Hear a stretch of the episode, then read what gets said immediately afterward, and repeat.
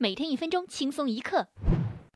据新华时报报道，流浪汉牛某常在晚高峰时段埋伏在中关村附近啊，发现单独驾驶豪车的女性之后，立即走上前去，趴在车上伸手要钱。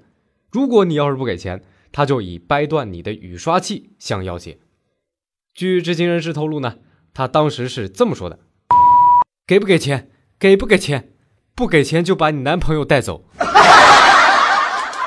在城口县高官镇白岩村发生了一件奇闻啊！一窝小猪仔出生了之后呢，其中有一头猪竟然有两个脑袋。不幸的是啊，这头双头猪只存活了两天就夭折了。随后，肯德基官方发表声明称，这头双头猪与他们无关。